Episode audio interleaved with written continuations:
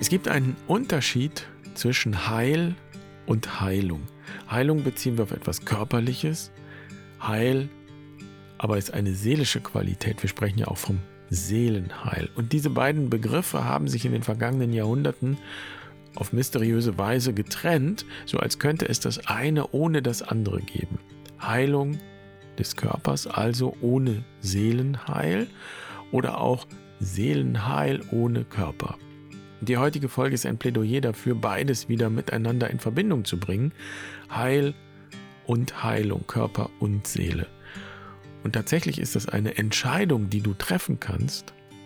Und ich halte diese Entscheidung für sehr folgenreich. Und damit herzlich willkommen bei Barfuß und Wild. Ich bin Jan. Schön, dass du dabei bist. Ich freue mich, diese Folge mit dir zu teilen.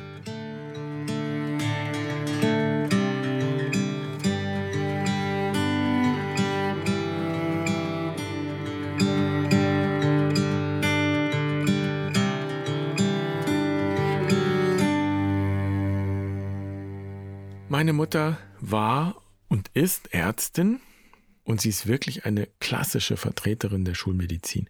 Ich erinnere mich sehr gut, wie sie oft nach Hause kam und von Patienten und Patientinnen berichtet hat, mit denen sie sehr lange gesprochen hatte, die aber nichts haben, wie sie das immer ausgedrückt hat.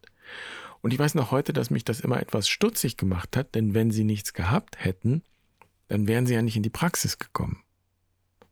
Und meine Mutter meinte auch eher, dass die Menschen zwar Beschwerden hatten, körperliche Schmerzen oder eben Symptome, worin auch immer die bestanden, aber sie konnte eben keine organische Ursache entdecken. Und das ist ja ein weit verbreitetes Phänomen in der Schulmedizin. Da hat jemand Kopfschmerzen zum Beispiel, aber es gibt keine erkennbare Ursache. Keine Verspannungen, kein Hirntumor oder so etwas. Oder da hat jemand rasendes Herzklopfen und jemand klappt zusammen wegen Kreislaufproblemen, aber der Befund lautet ohne Befund. Es kann keine körperliche Ursache festgestellt werden. Und dann kommt der Begriff psychosomatisch ins Spiel und hat leider immer noch den negativen Touch von Einbildung. Dabei sind ja die Symptome nicht eingebildet, sie sind ja ganz real. Sie sind bloß, wie der Name schon sagt, psychosomatisch, also psychisch, seelisch und somatisch, körperlich zugleich. Und dass dann Schulmediziner sagen, da ist nichts, das zeigt ziemlich deutlich, wie konsequent wir in unserer Kultur die seelischen Aspekte ausblenden. Und ich sage das als Kind einer Schulmedizinerin. Das heißt, ich weiß, dass man ein gebrochenes Bein nicht dadurch heilt, dass man Zaubersprüche aufsagt. Und darum geht es nicht. Ich weiß auch, dass man mit einem Virus nur dann fertig wird, wenn das Immunsystem stark genug ist.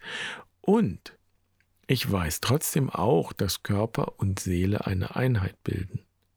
Also das ist ja kein esoterischer Firlefanz oder irgendeine Art religiöse Glaubensfrage. Das ist schlicht eine Tatsache. Und jeder kann diese Tatsache an sich selbst überprüfen. Mir ist das zum ersten Mal wirklich bewusst geworden im Zivildienst. Ich habe Zivildienst geleistet im Krankenhaus auf einer inneren Station. Ich war da neun Monate. Und das heißt, ich war neun Monate fast täglich mit Menschen konfrontiert, die zum Beispiel jede erdenkliche Art von Krebs hatten. Lungenkrebs, Leberkrebs, Hodenkrebs, alles. Und nach ein paar Monaten war es bei mir so, dass ich so ein Drücken im Kopf gespürt habe. Und ich hatte Angst. Ich hatte Angst, dass das ein Hirntumor ist.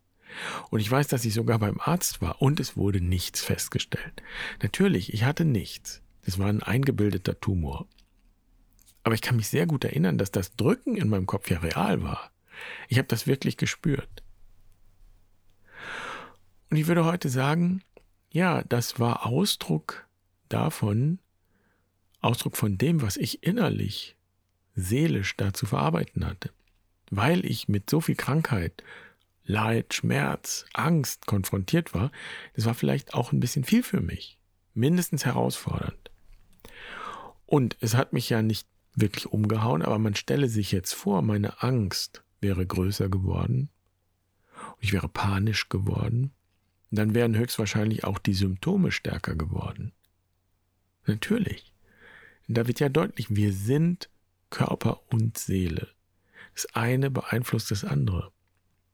Und natürlich ist das Einbildung. Aber wie kommen wir darauf, dass diese Einbildung, diese inneren Bilder, die wir in uns tragen, dass die keine Rolle spielen würden, dass die egal sind, da ist nichts. Und wir wissen, dass Körper und Seele eine Einheit sind und sprechen auch so. Wir sagen ja, ich habe Schiss, wenn wir Angst haben. Wir können tatsächlich ziemlichen Durchfall bekommen, wenn wir zum Beispiel Angst vor einer Prüfung haben. Und wenn uns etwas bedrückt, dann haben wir etwas auf dem Herzen, sagen wir. Oder es geht uns an die Nieren. Und wir können auch umgekehrt ganz leicht feststellen, dass wir zum Beispiel nach einer schmerzhaften Wurzelbehandlung beim Zahnarzt höchstwahrscheinlich nicht besonders gut gelaunt sein werden. Und wenn wir uns nur ein Bein brechen, dann können wir sehr traurig werden oder sogar in eine Depression fallen, obwohl das ja nun wirklich kein Beinbruch ist, wie wir auch sagen. Aber vielleicht können wir dann bestimmte Dinge nicht mehr tun mit diesem gebrochenen Bein und sind plötzlich abgeschnitten von dem, worüber wir uns bisher identifiziert haben. Und dann ist das gebrochene Bein der Auslöser für ein seelisches Leiden. Also kurzum, wir wissen eigentlich, dass Körper und Seele eine Einheit bilden. Die Vorstellung, dass Körper und Seele zwei Paar Schuhe sind und sogar Gegensätze bilden, die verdanken wir in der modernen Form dem Philosophen René Descartes und seinem berühmten Wort Ich denke, also bin ich. Wobei ich sagen würde, Descartes bringt eine Weltanschauung auf den Punkt, die ja sowieso schon da war. Ich denke, also bin ich. Das heißt, alles, was außerhalb meines Denkens liegt, außerhalb meines Bewusstseins liegt, gehört nicht zu meinem Ich, gehört nicht zu mir. Was für eine verrückte Idee. Der Geist steckt da sozusagen in einer Körpermaschine. Das ist die landläufige Vorstellung seit Descartes. Auf den Punkt gebracht in diesem Satz, ich denke, also bin ich. Und auch das wird natürlich in unserer Sprache sichtbar. Wir sagen ja, ich habe einen Körper. Darin kommt ja eine Distanz zum Ausdruck. Eigentlich könnten wir doch sagen, ich bin Körper. Und wir sagen zum Beispiel auch, ich habe Zahnschmerzen. Dabei gehören ja Zahnschmerzen und andere Schmerzen zu den wenigen Dingen, die wir ganz sicher wissen. Ganz sicher wissen von uns selbst und aus uns selbst heraus. Denn das muss uns niemand bestätigen und kann es ja auch nicht, denn wir erleben ja diese Schmerzen in uns. Nur wir. Eigentlich müssten wir sagen, ich bin zahnschmerzlich oder so etwas. Und eigentlich wäre es auch richtiger zu sagen, nicht ich habe Schiss, sondern ich bin schissig oder sowas. Und das, was Descartes da in der Zeit der Renaissance und der Aufklärung auf den Punkt bringt, ich denke, also bin ich, gefangen in meiner Körpermaschine, das hat natürlich tiefe Wurzeln, die sich zurückverfolgen lassen bis in die Antike. Das finden wir so ähnlich auch bei Platon. Da sitzt ein unsterblicher Teil von uns im Kopf und alles andere, was sterblich ist, stellt bloß ja das Gefäß dar für diesen unsterblichen Teil. Und in diesem Gefäß, in diesem Körpergefäß, da sieht Platon eine gute Region, das ist der Brustkorb, da sitzen Mut und Wille und so schöne Dinge. Und dann gibt es den schlechten Teil im Bauchraum, der ist nicht zugänglich für die Vernunft und da sitzen Lust und Verlangen und Begierde. Und das erinnert jetzt schon sehr an das, was viele in ihrer christlichen Sozialisation gelernt haben. Da gibt es den unsterblichen Teil, die Seele, die steht für das Gute in uns. Und der Körper aber gilt als das Gefängnis der Seele. Der Körper gilt weitgehend als ja, minderwertig, sündig, unrein. Und das Ziel besteht letztlich natürlich darin, die Seele zu erlösen und aus dem Körpergefängnis zu befreien.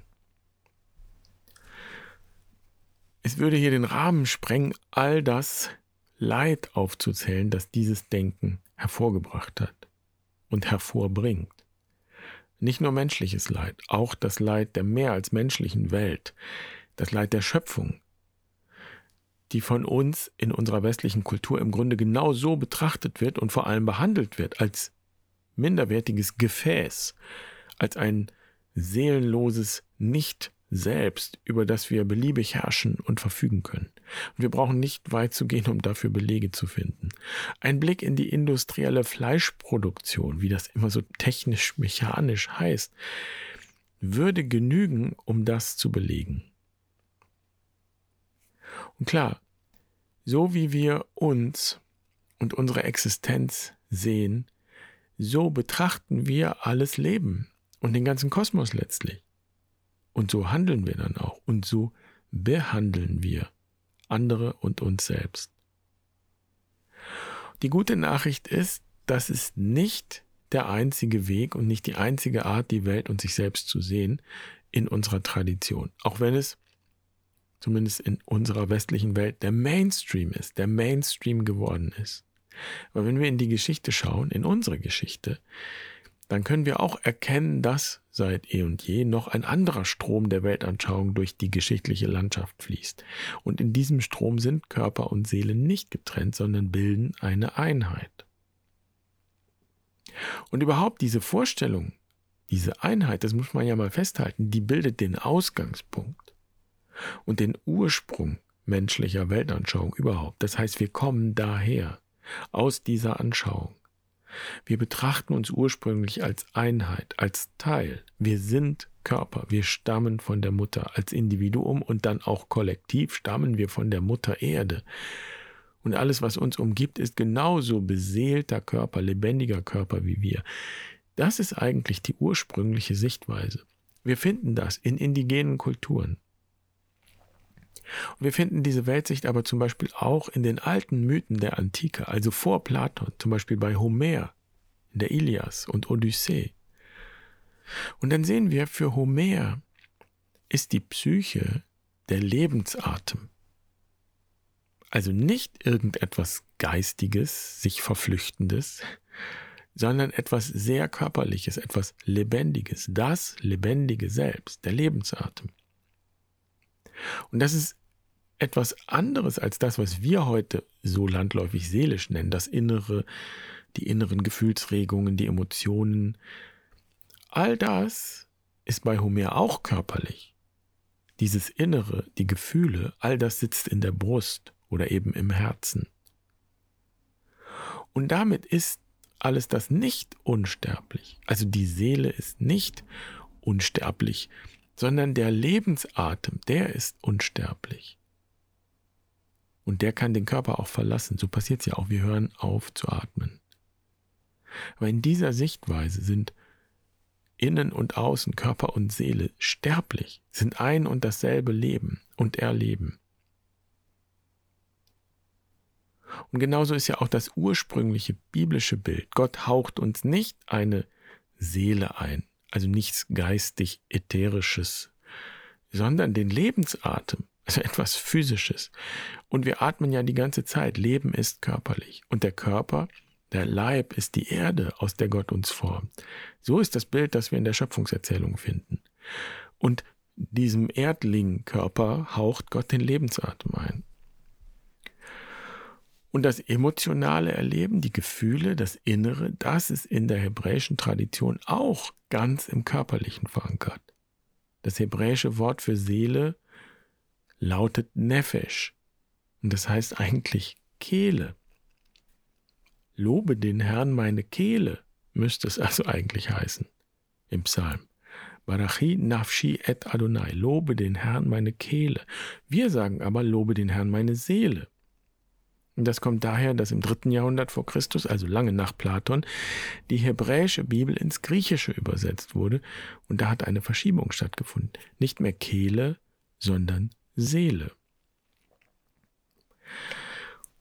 Und ich ahne, dass da jetzt viele Fragezeichen kommen und dass sich vielleicht auch hier und da erfahrungsgemäß Widerspruch und Widerstand regt.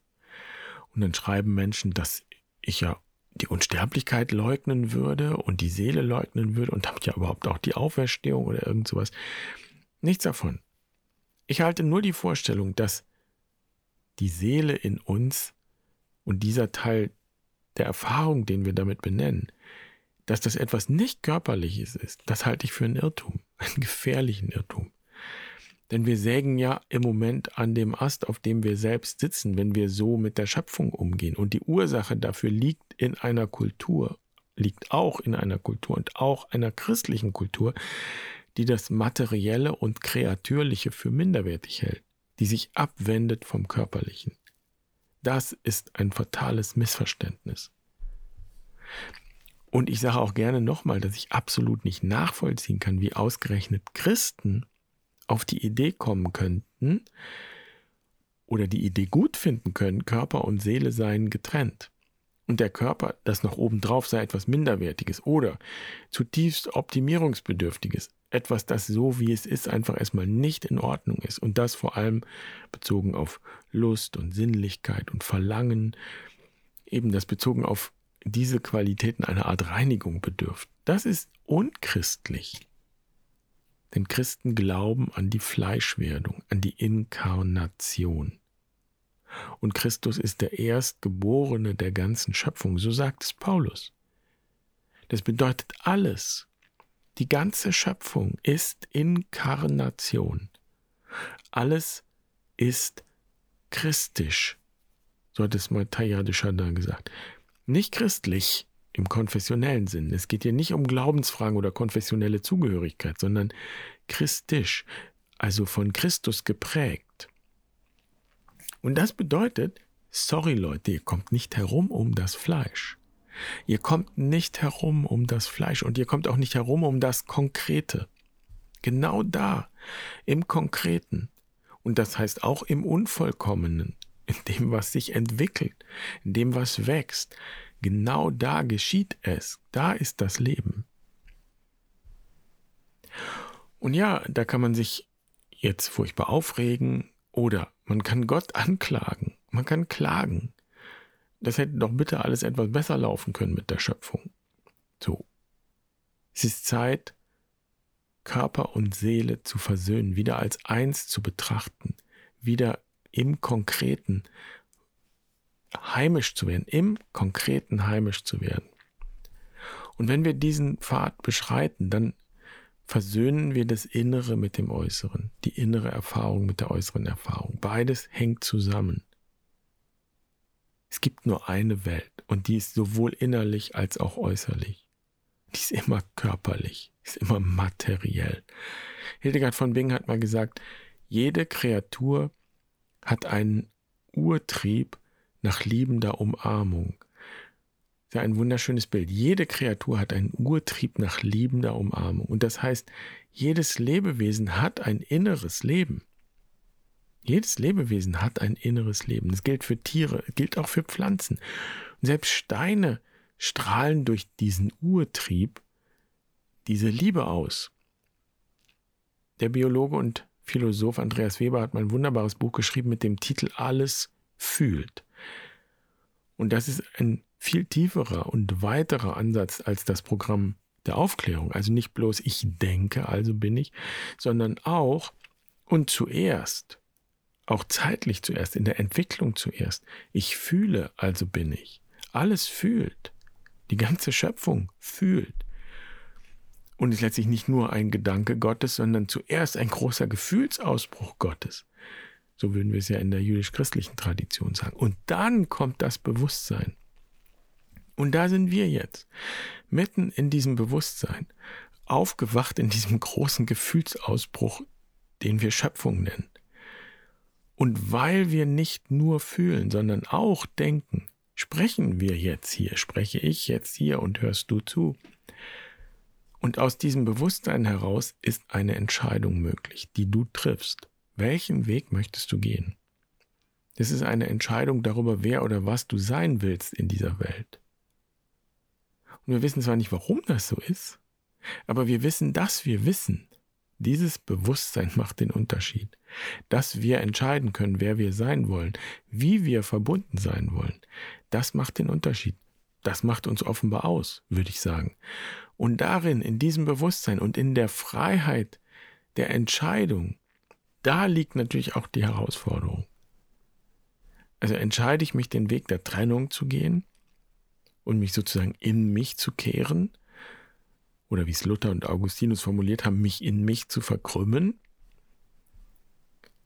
Oder wähle ich den Weg der Verbundenheit und wende ich mich der Schöpfung zu? Und dann ist das Bewusstsein, das wir haben, auch ein Auftrag, nämlich ja unsere Intelligenz einzusetzen für das Wohl aller, für das Leben. Nicht nur für mein persönliches Wohl, nicht nur das meiner Familie, nicht nur das meines Landes, nein, zum Wohl der ganzen Schöpfung, des ganzen Kosmos also. Das ist eigentlich unsere urmenschliche Aufgabe, in diese Verantwortung hineinzuwachsen und hineinzuleben. Manchmal habe ich den Eindruck, die Menschheit steckt gerade tief in der Pubertät fest, um genau diese Entscheidung zu treffen, also auf der kollektiven Ebene. Wer wollen wir sein? Und Vorsicht, Verantwortung, da geht es nicht darum, den Helden oder die Heldin zu spielen. Es geht nicht darum, die Weltherrschaft zu übernehmen oder die Welt zu retten. Jedenfalls nicht als erstes und schon gar nicht alleine und auch nicht die ganze Zeit. Es geht darum, ein Teil zu sein. Und das bedeutet, das Leben zu teilen mit allen anderen. Es bedeutet auch, alle Lust, allen Hunger, allen Durst, alle Freude, allen Schmerz, alles Leid zu teilen, weil wir fühlende Wesen sind, so wie wir, so wie alles in dieser Welt fühlt.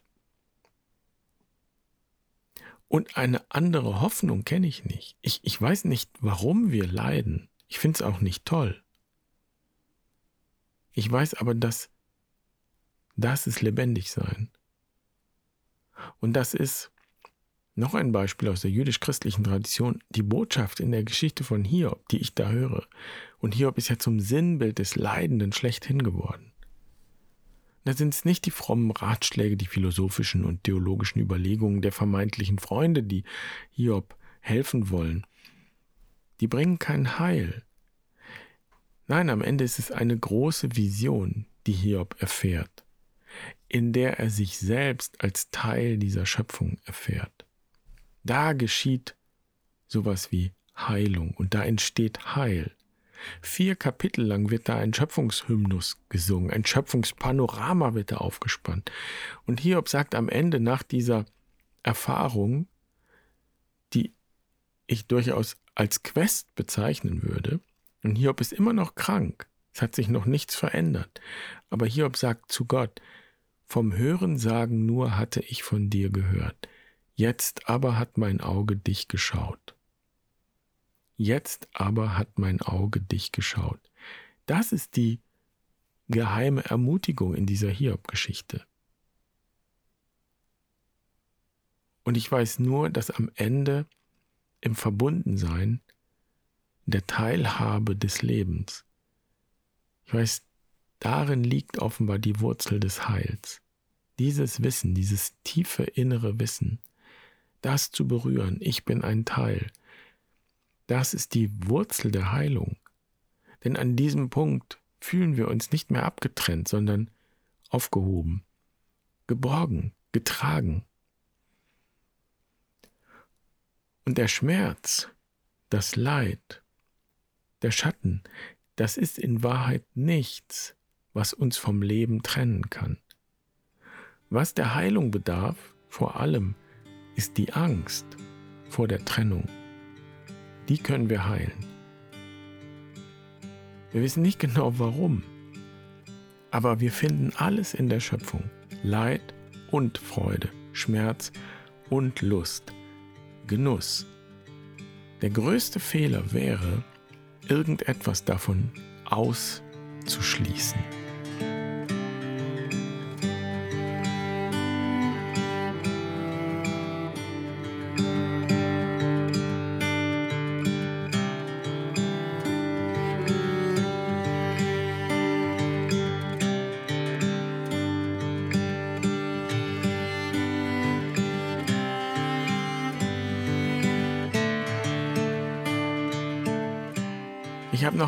Ganz konkretes Beispiel, wie die Trennung von Körper und Seele sich in unserer Kultur auswirkt. Vor ein paar Tagen schrieb jemand, ich würde ja so gerne mit euch durch die Rauhnächte ins neue Jahr gehen, aber ich muss leider arbeiten. Von 12 Uhr mittags bis nach Mitternacht. Hab da überhaupt keine Zeit. Also, oder die Frage ist, habe ich genug Zeit, das auch noch zu schaffen? Und diese Frage spiegelt genau das Denken wider, das sich so tief in uns verankert hat. Als wäre das Spirituelle, die spirituelle Erfahrung, die Ruhe, die Besinnung, der Friede, wie auch immer du das nennen magst, als wäre das nur erreichbar jenseits unserer Realität, unserer Wirklichkeit, jenseits von Arbeit, jenseits von Familie, jenseits von all dem Konkreten, was wir auch Alltag nennen. Körper und Seele verbinden und versöhnen, das heißt auch, diese Trennung nicht mehr zu machen. Es gibt nicht mehr heilig und profan, sondern nur noch heilig und nur noch profan. Und natürlich kannst du arbeiten und durch die Rauhnächte gehen. Wenn du deine Vorstellung loslässt und dich einlässt auf das, was ist. In der ersten Rauhnacht zum Beispiel geht es um die Stille. Du könntest natürlich mit der Frage auch arbeiten gehen, wo ist die Qualität von Stille? Jetzt, hier in meiner Arbeit. Wie kann ich Raum für Stille und die Erfahrung von Stille schaffen in meiner Arbeit? Was passiert dann? Wie, wie könnte das aussehen? Das ist inkarnatorische Spiritualität, die eben nicht ausschließt, sondern integriert. Und die Arbeit besteht meiner Meinung nach, wie gesagt, im Grunde darin, alles beiseite zu räumen, was mich hindert, diese Spiritualität mittendrin zu leben. Also soweit für heute. Ich freue mich über Kommentare und vielleicht gibt es ja auch ein Thema, das dich interessiert, zu dem du gerne etwas hören würdest. Dann schreib gerne einfach einen Kommentar auf der Webseite oder schreib eine E-Mail an team.barfußundwild.de. Ich freue mich drauf. Und dann wünsche ich dir auf jeden Fall eine schöne Adventswoche. Mach's gut, Pace Bene.